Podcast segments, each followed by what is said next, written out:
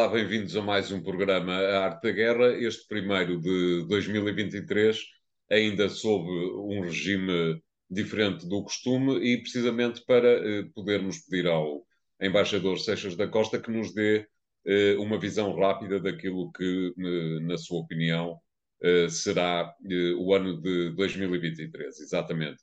Começávamos, eh, inevitavelmente, pela guerra. Embaixador, como é que lhe parece que neste mar de incertezas, obviamente, uh, não vou cometer o disparate de lhe perguntar se acha que a guerra vai acabar ou deixar de acabar, uh, como é que acha que vai evoluir uh, a guerra nos, ao longo do ano de 2023? Os especialistas militares não são unânimes relativamente ao modo como o inverno vai influenciar esta guerra. Certo. e, portanto, não há certeza sobre se haverá eh, tendo em conta as condições climáticas terríveis que se, que se atravessam ali naquele território da Ucrânia, se haverá uma paragem das hostilidades ou uma. Tendo em conta, em particular, que muito daquilo que é esta guerra é feita à distância e é feita por mísseis, e, e portanto, isso não depende necessariamente do avanço de tropas. Uh, e, portanto, não há certeza sobre o modo como esta guerra vai evoluir. A sensação que existe nesta fase é que há como que uma definição de uma nova fronteira que está, de certa maneira, estabilizada desde há umas semanas para cá. Eh, e a grande questão está em saber se, em primeiro lugar, se a leste a Rússia consegue, apesar de ter tentado alguns avanços na zona do Donbass, consegue ou não eh, tomar localidades tão paradigmáticas como Bakhmut, eh, ou se os, os, ucranianos são capazes, com base, apoiados naquilo que é eh, a estrutura militar que criaram ao longo destes meses e que os países ocidentais estão a reforçar cada vez mais, conseguem não apenas evitar isso, como eventualmente avançar um pouco mais. Por outro lado, no Sul, há uma fronteira natural criada uh, pelo rio da Dnieper que está neste momento a funcionar uh, como uma fronteira de avanço ucraniano na reocupação de, de, das zonas ocupadas e, e, limite para os russos que aparentemente estarão a blindar-se naquela zona. A nova realidade que tem ocorrido nas últimas semanas e, e que pode ter algum impacto no futuro, é a circunstância dos ucranianos terem mostrado capacidade para atuar em zonas russas. Uh, atuam naturalmente em zonas de territórios ocupados da Ucrânia, onde, aliás, provocaram há poucos dias uh, aquilo que terá sido o maior desastre que as tropas russas tiveram até hoje, uma espécie de uma escola de formação uh, no Donbass, e, onde morreram a, leitura divide-se, os russos falam em 60 e tal pessoas, os ucranianos dizem 400 e tal pessoas, uh, nunca sabemos onde é que está a verdade nestes factos, porque, como nós dissemos desde o início, a verdade é, é a primeira vítima desta guerra, e, e, portanto não vale a pena acreditar em ninguém em matéria de números, uh, independentemente da simpatia que se possa ter. Uh, e a questão está em saber se os ucranianos continuarão a fazer esse tipo de ataques e, em particular, se continuarão a fazer ataques dentro do território russo normal do território da Federação Russa, mesmo daquele que é reconhecido internacionalmente. Eh, ao que parece, alguns aliados, em particular os Estados Unidos, que é quem importa nesta matéria, não ficarão muito contentes por ver a Ucrânia atuar dentro do território da Rússia, porque isso pode facilmente levar a uma escalada, e não é por acaso que os ucranianos não reclamam muito dessas ações e nunca dizem que são eles a fazê-las, mas obviamente que o são, eh, porque não querem desagradar aos seus amigos ocidentais que têm uma leitura diferente sobre aquilo que devia ser o comportamento da Ucrânia relativamente ao território russo. O que é que isto poderá dar? Não sabemos. Eh, e não sabemos, em particular, em que medida é que as estruturas eh, que a Rússia está a procurar reforçar em matéria das suas Forças Armadas são capazes ou não de levar uma nova ofensiva. Fala-se que em 2023, neste ano que já estamos, 2023, haveria uma possibilidade de uma nova ofensiva, em particular pelo Norte. Fala-se muito nesta história da utilização do território da Bielorrússia como eh, testa de, de, de ponte para um novo ataque. Resta saber se a Rússia tem capacidade para isso, resta saber se a Ucrânia não terá, hoje em dia, já uma capacidade de defesa que permitirá, eh, enfim, travar essas ofensivas russas. Eh, a sensação que se tem, mas esta é a minha opinião pessoal, é, é que esta guerra durará enquanto os americanos quiserem. A determinação ucraniana é total isso é muito interessante de ver como é que um país se conseguiu mobilizar completamente para a guerra e consegue, não obstante as profundas baixas que tem tido, eh, uma dinâmica de entusiasmo nacional, nacionalista eh, muito forte. Resta saber é se uh, os ocidentais, os países, e os Estados Unidos em particular, mas a União Europeia em termos de, de, fornecimento de algum material militar, mas muito mais de apoio financeiro e tentativa de abafamento da Rússia através de sanções, uh, será capaz de ajudar a Ucrânia a uma retomada do seu território.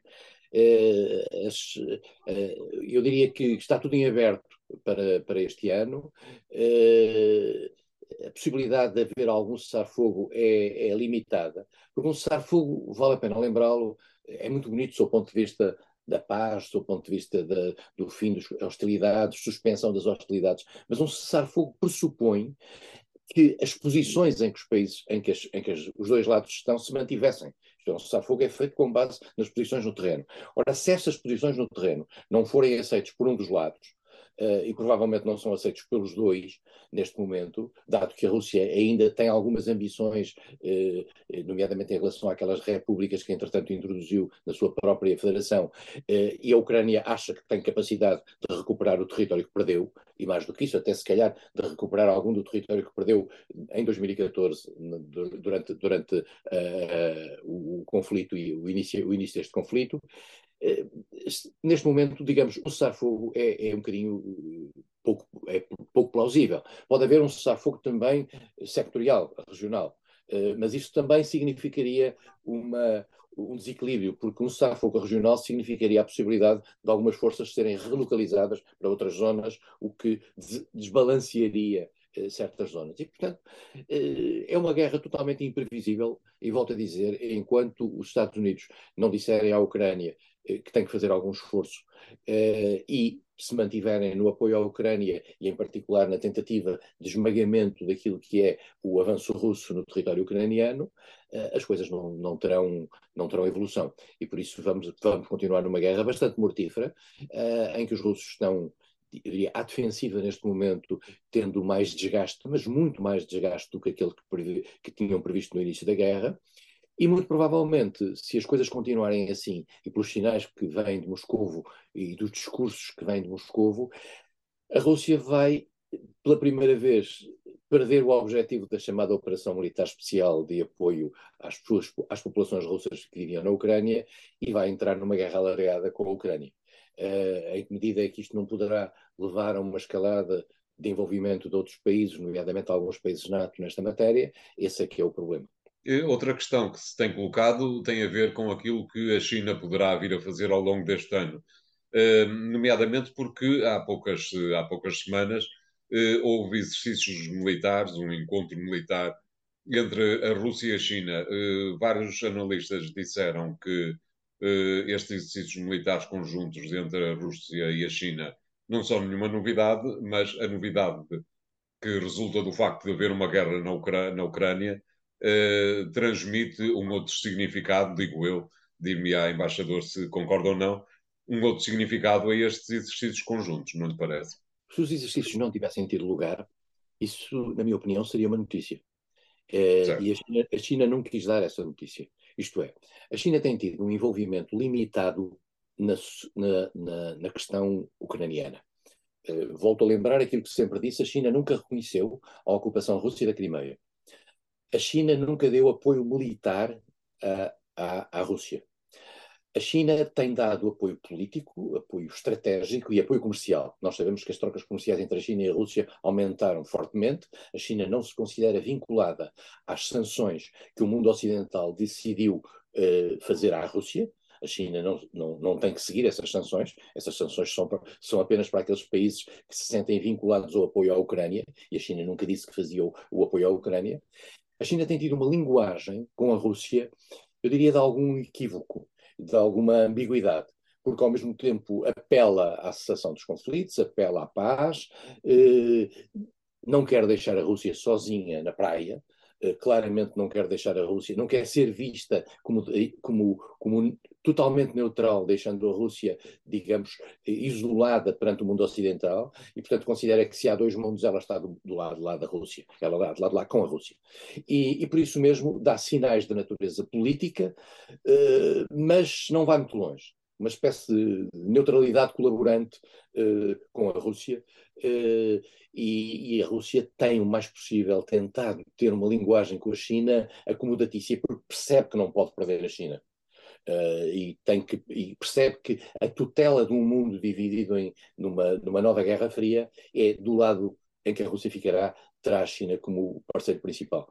Uh, e por isso mesmo a China tem a noção de que o seu conflito é com os Estados Unidos numa lógica de afirmação internacional como grande poder mundial eh, e tem tido algum cuidado nesta relação com os Estados Unidos. E eu quero dizer também que é claro que os Estados Unidos também têm algum cuidado na relação com a China. A conversa de Joe Biden com Xi Jinping foi importante, mas Xi Jinping também mantém conversas para, para compensar uh, com Vladimir Putin. Portanto, há aqui uma, uma ambiguidade por parte da China, mas é uma ambiguidade que é colaborante com a Rússia. Não o será em matéria militar, e a, e a China não deu hoje nenhum sinal, independentemente da, da, realização das manobras que são, como o António referiu, regulares eh, desde há uns anos para esta parte, a China não dá sinais de querer parecer um parceiro militar da Rússia. E isso é importante. Para a União Europeia, embaixador, está reservado este papel uh, que mais ou menos tem assumido desde fevereiro passado, de ficar a olhar e ser considerada e tratada como um agente de segunda categoria, não lhe parece?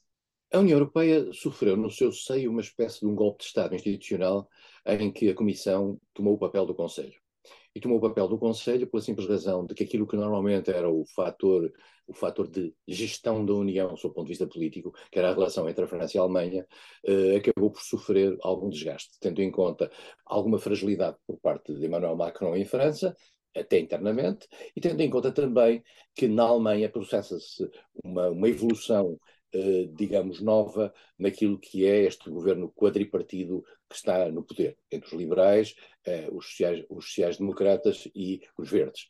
E essa, essa circunstância deu espaço a que a Presidente da Comissão Europeia, uh, que volto a dizer, é, é, do partido, é da ala mais conservadora dentro da União e está mais próximo dos países do leste europeu e do centro e leste europeu, nomeadamente da Polónia, da, da Estónia, Letónia e Lituânia, uh, fizesse, digamos, uma, uma posição muito mais pró-ucraniana do que aquela que estou convencido, uma, um, um conselho faria.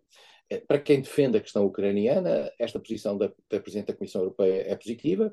Eh, para quem considera que a Europa devia ter uma atitude mais moderada, uh, acha que a Presidente da Comissão Europeia foi longe demais.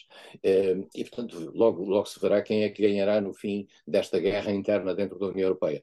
A, a União Europeia tem tido um papel agregador daquilo que é a posição anti-russa, nomeadamente na criação de vários pacotes de sanções, e, e tem procurado uh, ajudar aqueles países que dependiam mais, e um deles é a Alemanha, naturalmente, que dependiam mais do fornecimento energético por parte da Rússia, uh, e procurando, inclusivamente, para os Estados like-minded, que pensam como a União Europeia ou que pensam como os países ocidentais, procurando dar algumas regras no sentido da relação com Moscou e e da criação de menos dependências face a Moscou.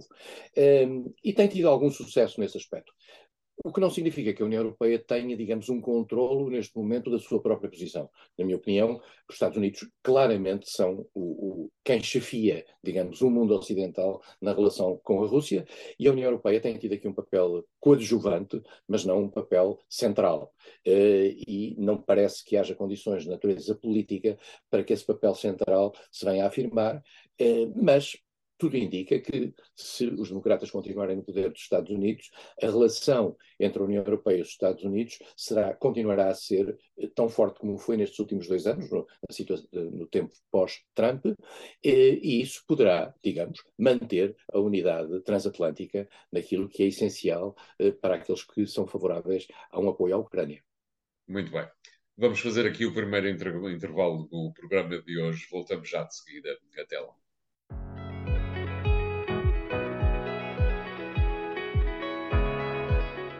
Bem-vindos à segunda parte de A Arte da Guerra, desta vez para pedirmos ao embaixador Seixas da Costa que nos leve numa pequena viagem à zona turbulenta do costume, o Médio Oriente, onde temos um, uh, um novo governo uh, em Israel que tem tido, um, tem sofrido as maiores reservas vindas de uma série de uh, chancelarias e de geografias mundiais. E temos também a Arábia Saudita, parece-me, a pretender ter uma nova posição, na, pelo menos na, na região, como, como potência regional, temos também a Turquia a emergir como uma verdadeira potência regional, eh, mas de facto continua a ser uma zona de grandes conflitos, até porque eh, temos por ali o Iraque que continua eh, sem, que, sem qualquer estabilidade política, temos a Síria que continua desaparecida do mapa político mundial, mas vai ser um ano de fortes conflitos, como aliás sempre e como nos tem habituado nas últimas décadas. Não lhe parece, embaixador? O Médio Oriente, durante muitos anos, foi uma cotada dos países europeus, da França e, e em particular, do Reino Unido. Ehm, a partir do momento em que os países europeus, eh, por razões diversas e que a história explica, eh, recuaram no Médio Oriente, os Estados Unidos avançaram. E os Estados Unidos, eh, em ciclos, têm estado presentes no Médio Oriente. A circunstância dos Estados Unidos se terem envolvido em algumas guerras que acabaram por ter, digamos, desgaste humano até importante, e, e, e, tendo em, particular em conta que essa, esse mesmo desgaste não foi visto pela opinião pública americana em ciclos políticos muito diferenciados como essencial aos interesses americanos, eh, fez com que os Estados Unidos, eh, quer, quer com, com, Obama, quer depois com, com, Donald Trump e quer agora, em particular, com Joe Biden, tivessem recuado e tivessem vindo a desmantelar aquilo que era a sua presença uh, no Médio Oriente. E ao fazerem esse desmantelamento da presença no Médio Oriente, e ao não ter havido, por, por impossibilidade, uma substituição por parte dos países europeus, volto a dizer Reino Unido e, e, e, e França, isso faz com que os poderes locais subam isso, Até porque, entretanto, peço desculpa por interromper, vale a pena recordar que uh, a União Soviética, uh, que nos últimos tempos também tinha acabado por desistir um pouco do Médio Oriente, uh, passou esse, esse desinteresse à Federação Russa, não é? Exatamente, e a Federação Russa, a, a certa altura, depois do, do período Obama, teve, passou a ter uma presença no Médio Oriente como nunca tinha tido, desde o tempo do Egito desde o tempo em que tinha um papel importante na, no equilíbrio político interno do Egito. E a partir daí, o seu papel na Síria é uma espécie de substituto, substituto dos Estados Unidos. Um, e, portanto, digamos, há um vazio e o vazio é imediatamente preenchido. E aí uh, aparece um outro ator, uh, não é tanto surpresa, mas de certa maneira com uma capacidade de afirmação que nunca teria se os grandes poderes mundiais ali estivessem, que é a Turquia. E a Turquia, como poder regional, afirma-se também, também ali. Uh, Israel vai e vem em função dos seus próprios interesses e em função também do espaço que o mundo ocidental lhe dá. O António referiu aí que uh, o novo governo israelita, que é um governo de extrema-direita, em que já houve provocações uh, feitas em, em, Jerusalém por membros desse mesmo governo que fazem parte dos setores mais radicais israelitas. Nunca houve um governo tão à direita como, como aquele que existe hoje em Israel. Acontece sempre nestes governos uma reação ocidental negativa, exceto depois se o comportamento desse governo for interessante para os países ocidentais e para os interesses dos países ocidentais na área. E isso é que veremos se Netanyahu consegue tornar-se, digamos, um braço armado ou um, ou um, braço político interessante para aquilo que são os interesses do mundo ocidental, e em particular dos Estados Unidos, que querem estar ali presentes sem estar. Uh, isso levanta o problema de saber como é que os outros parceiros se vão, uh, se vão funcionar. Eh, há um, um país que, que, que, é chave nisto, que é, que é o Irão. A evolução do Irão é a maior ameaça que existe, quer em relação ao mundo sunita, tutelado, ou em particular para a Arábia Saudita, por um lado, mas também pela Turquia por outro, são dois núcleos sunitas diferentes um do outro, mas apesar de tudo estão, têm esse inimigo comum. Israel, que tem naturalmente o Irão como inimigo comum, porque o Irão elege Israel como uma unidade a abater. Perante aquilo que foi o recuo ocidental, a Arábia Saudita surgiu nos últimos anos eh, como, digamos, o polarizador eh, dos países do Golfo. Eh, esse polarizador dos países do Golfo entrou em conflito com o Irão na, no Iémen uh, e está a tentar reforçar-se e a tentar mostrar o seu papel no mundo, a partir em particular deste novo príncipe que já, no fundo, não tendo o poder uh, de, formal, o tem de facto, uh, Mohammed bin Salman. MBS, como se, como se designa na política internacional. E o MBS está a tentar, a tentar mostrar o seu poder e tem mostrado, não obstante ser aparentemente culpado da, da, da, morte de um jornalista saudita-americano uh, no consulado, no consulado saudita em, em, Istambul, conseguiu já uma exoneração de responsabilidades por parte dos Estados Unidos e, portanto, nota-se que os Estados Unidos já perceberam, depois de Biden ter anunciado que ia transformar a Arábia Saudita num pária internacional, percebeu que precisa da Arábia Saudita, em particular agora em que o, o petróleo daquela zona não, deixa, não é irrelevante, tendo em conta a necessidade de isolar a Rússia. E por isso mesmo estamos aqui num terreno novo em que a Arábia Saudita se está a mostrar. Uh, e veremos em que medida é que consegue coordenar os, os seis países do Golfo, uh, veremos em que medida consegue coordenar-se, por exemplo, também uh, com a Turquia, neste quadro anti-Irão. Anti, e temos aí, como o António referiu, a questão da Síria. A Síria, em 2012, entrou numa, numa selva política interna, não é demasiado dizer selva política interna, porque o que se passou ali foi dramático sob o ponto de vista humanitário. Uh, tem sido um país mais ou menos esquecido nos últimos tempos. Há uma guerra que limpou parte do seu território e, e nós sabemos que há ambições, uh, nomeadamente por parte da Turquia, relativamente a uma área norte eh, na ideia de criar uma buffer zone, uma espécie de uma almofada de proteção, mas há, há ambições relativamente à Síria.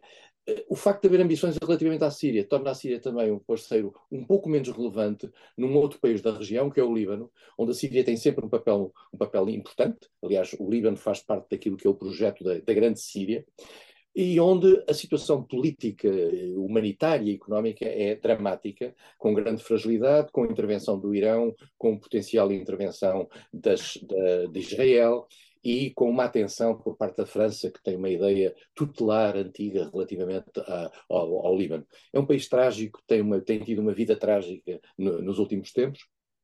E, portanto, estamos numa região em que os poderes ocidentais estão recuados, em que os poderes locais estão a afirmar-se fortemente e em que o potencial de um conflito de natureza regional pura é muito elevado. Uhum. E parece-lhe que uh, esta concorrência, esta esta corrida par a par entre a Turquia e a Arábia Saudita vai acabar por ditar uh, um vencedor. A Turquia tem feito, como aliás noutros, noutras geografias, tem feito qualquer coisa uh, para haver uma aproximação à Arábia Saudita, já fez o mesmo com os Emirados Árabes Unidos, uh, tem feito inclusivamente qualquer coisa em termos de aproximação ao Egito, como também fez a Israel esta, esta uh, disputa entre Turquia e Arábia Saudita acabará, na sua ótica, por uh, engendrar um vencedor ou uh, os dois países estão condenados a equilibrar-se um ao outro e a não haver uh, um que sobressaia relativamente ao concorrente? A Turquia e a Arábia Saudita tinham entre si, sendo embora países sunitas, tinham entre si um conflito grave, eh, em particular relacionado com o apoio à Irmandade Muçulmana, certo. que era feita pela Turquia no Egito e que era combatida pela Arábia, pela Arábia Saudita. Eh, este, eu acho que estas divisões estão, digamos, ligeiramente ultrapassadas, ou pelo menos postas de lado, tendo em conta a ameaça iraquiana iraniana, peço desculpa. Uh, e, e, e, aí acho que o potencial de conflitualidade entre as duas partes não é muito elevado. Uh, Até porque a Irmandade, entretanto, praticamente desapareceu do mapa egípcio, não é? Exatamente, e a, e a, e a Turquia, digamos, deixou de, de, dar sinais de estar a utilizar essa arma de arremesso ali dentro. Uh, veremos, até porque a Turquia também, por outro lado, deu alguns sinais de reaproximação a Israel, a relação entre a Turquia e Israel é ciclotímica, há momentos de aproximação, há momentos de, de, de, de, rejeição, e veremos também em que medida é que o, o, o Irão consegue ainda utilizar eh, o potencial que ainda tem eh, para destabilizar, por exemplo, eh, o Líbano através do Hezbollah, para dar apoio claro que, tem, que o tem feito nos últimos tempos, curiosamente o Irão e também o Qatar, era uma coisa muito curiosa, ao Hamas, Uh, e o Hamas pode ter aqui uma ressurgência em atendendo àquilo que é a radicalização do novo governo israelita. Uh, o Hamas é sempre a entidade que reage mais fortemente aos avanços radicais dentro de Israel, Uh, e, naturalmente, também é aquela, aquele, aquela força política que acabará por uh, levar a, a, faixa de Gaza uh, mais uma vez para a tragédia, porque todos os sinais que vêm de, de Tel Aviv são no sentido de que o, este novo governo israelita estará preparado eh, para atuar muito fortemente eh, contra tudo o que se lhe oponha e, em particular, tem em si uma agenda que é contra os, as, as, resoluções das Nações Unidas, nomeadamente resoluções apoiadas pelos Estados Unidos, eh, no sentido de fazer uma ocupação da faixa ocidental do Jordão. E muitos destes, destes, destes partidos que estão na coligação esfiada por Netanyahu defendem uma postura altamente radical, de tomada pura e simplesmente daquele território em consideração de que toda aquela zona é Israel e que esta ideia de dois Estados e que a ideia de, de, de dar à autoridade palestiniana uma, um conceito de, de proto-Estado não tem qualquer sentido. Eh, evidentemente, para uma resposta muito rápida, eh, evidentemente que 2023 ainda não será o ano em que haverá eleições na Cisjordânia e na faixa de Gaza, não lhe parece?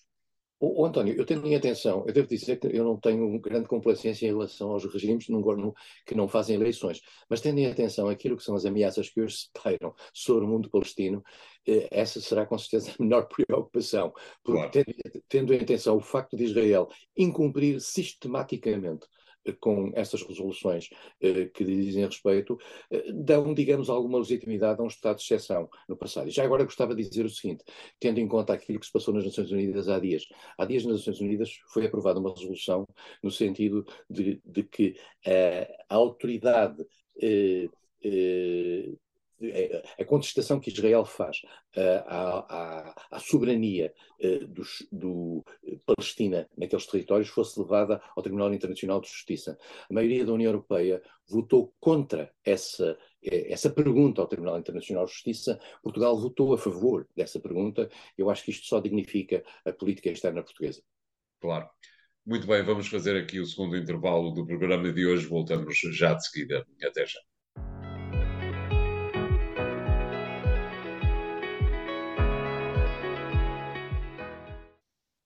Olá, bem-vindos à terceira parte de Arte da Guerra, desta vez para irmos até a América Latina, eh, onde eh, o, o novo presidente brasileiro acaba de tomar posse. Eh, o, o antigo presidente brasileiro estava, alguns, nos Estados Unidos, não estou a erro, não estava no Brasil. Há também algumas dúvidas que, se, que continuarão a estender-se durante 2023 no Peru. Eh, onde aparentemente a, a calmia política regressou, mas com certeza com muito pouca consistência. Ehm, embaixador Seixas da Costa, como é que lhe parece que o continente sul-americano eh, vai evoluir ao longo de 2023, numa altura em que uma série de países eh, conseguiram em 2022 juntar-se àquilo que alguns chamam uma onda vermelha portanto, de uh, governos mais à esquerda. Uh, como é que lhe parece que 2023 uh, irá acontecer ali na, naquele subcontinente? Lula da Silva vai ter, nos próximos 3, 4 meses, que se definir sob o ponto de vista internacional e a definição tem a ver com eu diria, três básicas questões. Em primeiro lugar, a questão do ambiente, na qual que é aquele que pode cavalgar melhor, tendo em conta o ponto em que Bolsonaro deixou o Brasil nessa matéria, o isolamento completo, eh, faça uma questão fundamental em termos de, das questões das alterações climáticas e a questão da Amazónia, e Lula da Silva vai dar aí um sinal extremamente bem recebido no mundo ocidental. Isso pode, inclusivamente, ajudá-lo a desbloquear o acordo UE-Mercosul, que estava preso precisamente por essa questão. Embora nós saibamos que dentro da União Europeia há mais reticências escondidas por detrás da posição francesa contra o acordo UE-Mercosul, porque se a América Latina é muito proteccionista, eh, a Europa não é menos. Eh, Lula vai ter a definição, a necessidade de se definir relativamente à questão da Ucrânia, e os Estados Unidos vão obrigar a isso. E Lula, a ambiguidade não, não paga nesta, numa altura destas em que, em que há, há, há, trincheiras de um lado e do outro. Vai ser muito difícil. O Lula vai provavelmente, eh, como já aqui falamos, tentar até eventualmente entrar numa mediação ou, ou sugerir-se para uma mediação, sabendo a partir daqui isso não tem condições, mas de qualquer maneira o gesto seria, seria tudo. E depois há uma terceira dimensão, que é, que é a dimensão da agregação sul-americana.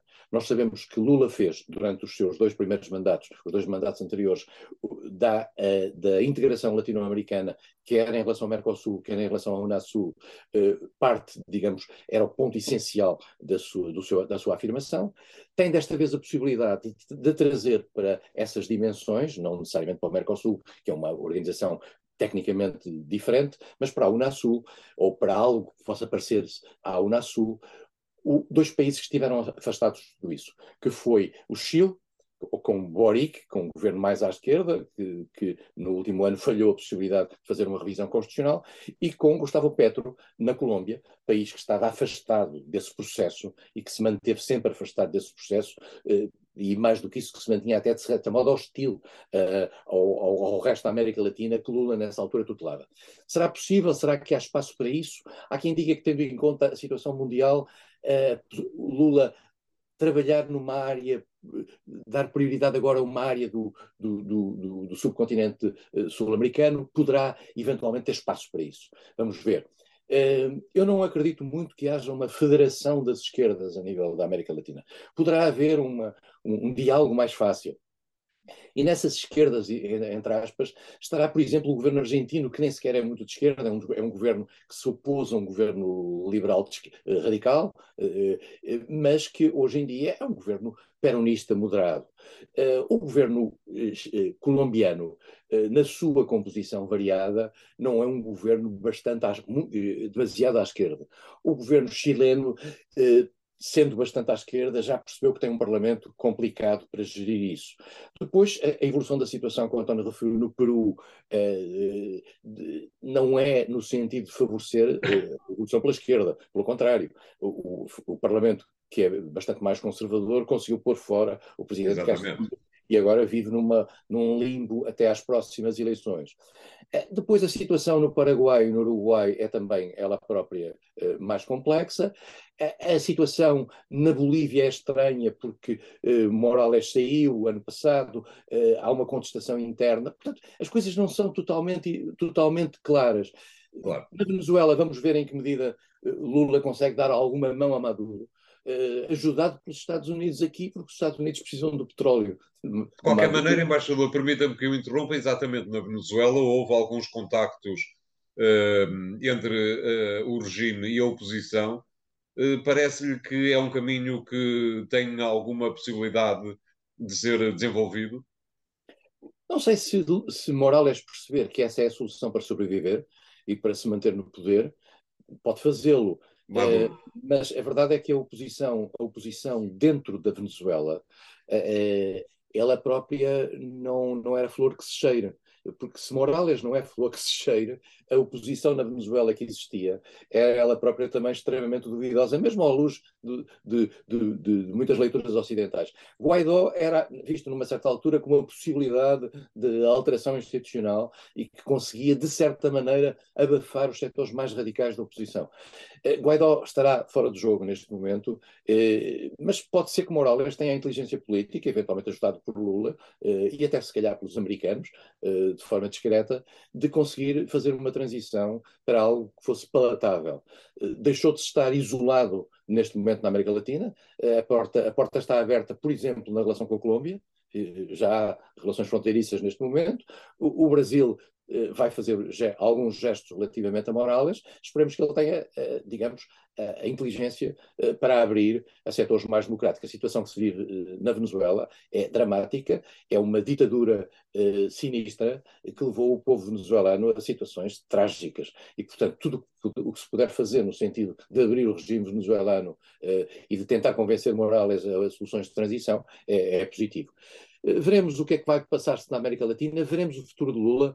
Eh, eu devo dizer que, eh, sendo bom para as relações com a Europa, sendo muito bom para as relações com Portugal, a subida de Lula ao poder, e sendo em particular extremamente positiva o afastamento de, de Bolsonaro, eh, que foi um personagem deletério quer para o Brasil, quer para a posição internacional do Brasil, quer para o próprio equilíbrio interno da América, da América do Sul, Lula tem uma tarefa muito difícil à sua frente, tem um Congresso eh, que consegue manejar neste momento, graças à distribuição dos recursos orçamentais, mas eh, vai ter grandes dificuldades, tem, uma, tem um grau de rejeição elevadíssimo no Brasil e, portanto, muito rapidamente a possibilidade de Lula. Eu, não, eu, sei que isto não é simpático para, para, para um setor português que gosta de Lula e tem uma certa forte simpatia por Lula e uma forte esperança, e que eu também tenho, relativamente a que Lula tenha sucesso, mas eu acho que, que a, a, possibilidade deste, deste Lula 3 eh, poder funcionar mal num quadro brasileiro diferente, num quadro mundial diferente, é bastante elevada. Espero, francamente, devo dizer, com toda a sinceridade, espero estar enganado teremos as próximas 51 semanas para eh, perceber até que ponto é que eh, este lançamento de 2003 eh, vai ou não de encontro àquilo que a realidade, que é sempre muito inesperada, fará. Continuem a ouvir o programa no podcast e nos sites do Jornal Económico e até para a semana. Obrigado.